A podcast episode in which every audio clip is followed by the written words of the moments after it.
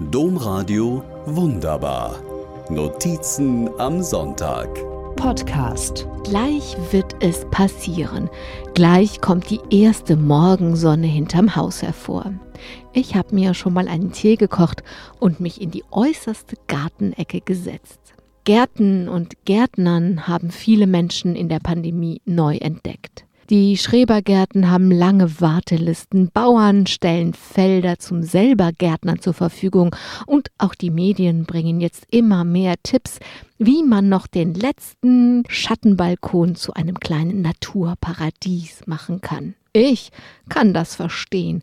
Seit Beginn der Pandemie habe ich unseren eigenen Garten, die Vorgärten der Nachbarn und das Grün auf den Straßen nochmal ganz neu angeschaut und ganz neu entdeckt. Heute weiß ich nicht mehr, wie oder warum das so war, aber ziemlich zu Beginn der Pandemie habe ich eine zauberhafte Serie bei der BBC entdeckt. Den berechtigten Stolz der Briten auf ihre Gartenkultur hat die BBC aufgenommen und eine tägliche Gartenshow produziert. Am besten gefallen mir die wunderbaren Ideen der Landschaftsgärtner.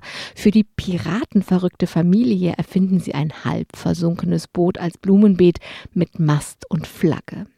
Das Paar, das auf einer Mittelmeerinsel geheiratet hat, bekommt eine weiße Steinmauer mit Fensterdurchbruch und himmelblauem Sockel in den Garten gebaut. Und die Frau, die deutsche Schrebergärten liebt, weil ihr Vater als britischer Soldat in Deutschland stationiert war, bekommt eine Schrebergartenhütte mit deutschen Gartenzwergen. Am Ende jeder Folge gibt es jede Menge Gartenglück. Gartenglück, das very British oft gleich am frühen Morgen mit dem ersten Tee in der Morgensonne beginnt. Was mich auf die Idee brachte, einen Gartenstuhl vom Sperrmüll in die äußerste Ecke unseres Gartens zu stellen. Als ich heute früh dort mit der ersten Tasse Tee sitze, freue ich mich schon auf die neuen Ausgaben der Gartenshow, die die BBC seit dieser Woche wieder sendet.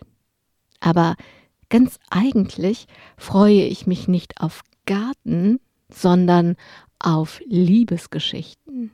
Denn jede neue Folge ist nicht einfach nur ein neuer Auftrag, sondern eine Möglichkeit mit großer Sorgfalt und lebendiger Kreativität und fast schon Hingabe, den Menschen einen Garten zu geben, auf den sie selbst niemals hätten kommen können.